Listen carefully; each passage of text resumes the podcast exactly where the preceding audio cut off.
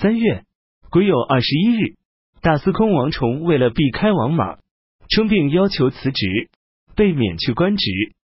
夏季四月丁酉十六日，任命左将军甄丰为大司空，右将军孙建为左将军，光禄勋甄邯为右将军。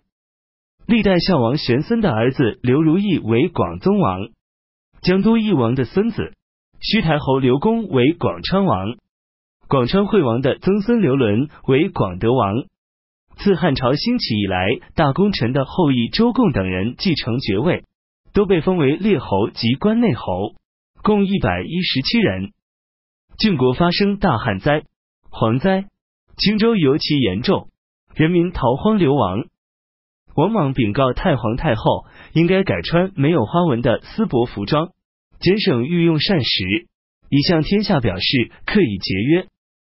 王莽乘机上书，愿意拿出百万钱的捐款和现田三十顷。交付大司农以救助贫民，于是公卿大臣都敬仰而仿效，共有二百三十人捐献田宅，把这些田宅按人口数分配给贫民。又在长安城中兴建五个里，盖民宅二百所，用来安置贫民居住。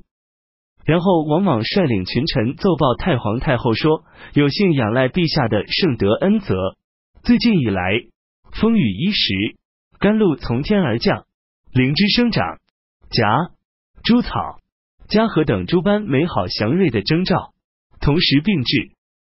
愿陛下仍然遵照规定穿帝王正常的服装，恢复太官的正常膳食供应，使做臣子的各自都能尽力使陛下有和乐之心，精心周到的供养陛下。王莽又让太皇太后下诏，表示不同意。每遇水旱灾害。王莽就吃素食，左右侍臣将此情况报告太皇太后。太皇太后派使者诏令王莽说：“听说安汉公只吃素食，真是忧民至深。今年秋天杏儿庄稼丰收，请公及时吃肉，为国家爱护自己的身体。”六月，两颗陨石坠落在巨鹿。光禄大大夫楚国人公胜，太中大大夫郎协人秉汉。因为王莽专权，都请求辞职退休。王莽教太后下策书，诏令他们说：“朕不忍心用官职上的事务烦扰两位大大夫，你们就好自为之，修养品德，严守正道，以终高年八。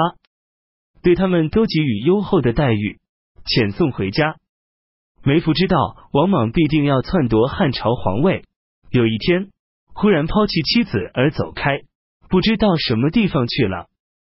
以后有人在会稽看见了他，他已改换姓名，当吴城市场的守门族了。秋季九月戊申会三十日，出现日食，赦免天下囚犯，派遣执金御后陈茂，劝说江湖盗匪程仲等二百余人投降，使盗匪全部出来自首，把他们送回各自家乡。为当地官府供应劳役，程仲则迁移安顿在云阳，赐给他宫田和屋宅。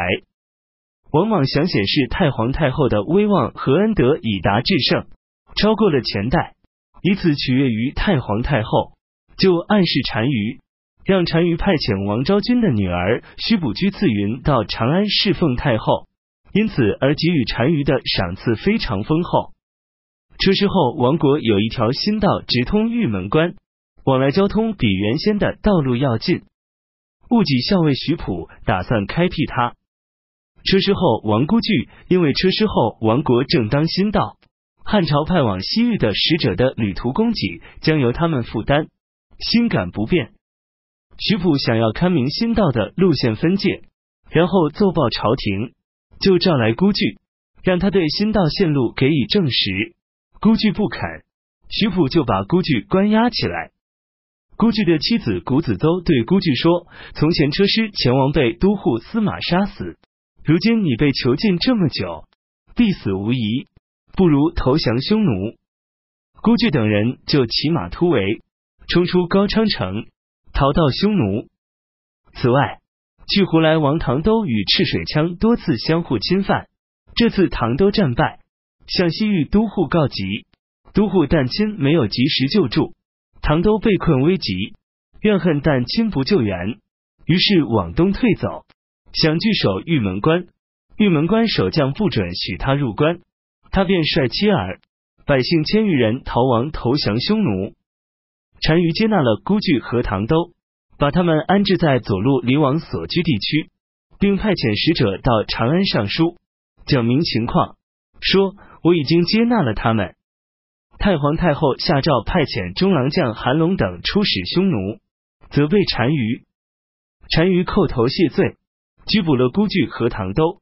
交付给使者，太皇太后下诏派中郎将王蒙在西域鄂都奴边界上等待接收两个俘虏。单于派遣使者护送汉使押解俘虏，乘机请求汉朝宽恕两王的背叛之罪。汉使回到长安，向王莽报告了单于的意思。王莽不听，下诏召集西域各国国王到长安，陈列军队，当众斩杀孤据。唐都给大家看，又制定四条规定：凡逃亡到匈奴的中国人，凡逃亡到匈奴的乌孙国人，凡投降匈奴的西域诸国佩戴中国印信受戴者，凡投降匈奴的乌桓人，匈奴一律不准接纳。派遣中郎将王俊、王昌、副校尉甄父、王寻出使匈奴，向单于颁布四条规定。把四条文件与诏书同函封好，交付单于，命令他执行，并就此收回先前宣帝制定的约束匈奴的诏令，封好带回。这时王莽上奏，要求命令中国人不准取两个字的名字，因而让使者暗示单于应该上书表示仰慕中国古代文化风俗，要改成一个字的名字，汉朝必定加以优厚的赏赐。单于听从了，就上书说：“我有幸能充当中国的藩国臣属，对太平盛治十分喜欢。我原名囊之牙斯，现在仅改名叫之。”王莽大为高兴，奏报太皇太后，派遣使者到匈奴致以答辞，并给单于以丰厚的赏赐。王莽想把女儿嫁给平帝为皇后，以巩固自己的权力。就上奏说，陛下即位已三年，还没有立皇后，后宫嫔妃也空缺。以往国家的灾难，本由于无继承人，后妃的来路不正所引起。经考察讨论儒学五经的有关记载，制定聘娶皇后之礼，是古代天子娶十二个女子的规定纳入正轨，以广求祭祀。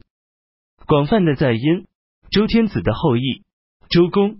孔子的后代，以及在长安的列侯之家中挑选合适的女子，太皇太后将此事交付有关主管机关办理，主管官员呈上众女的名单，王氏家族的女子多在被选中。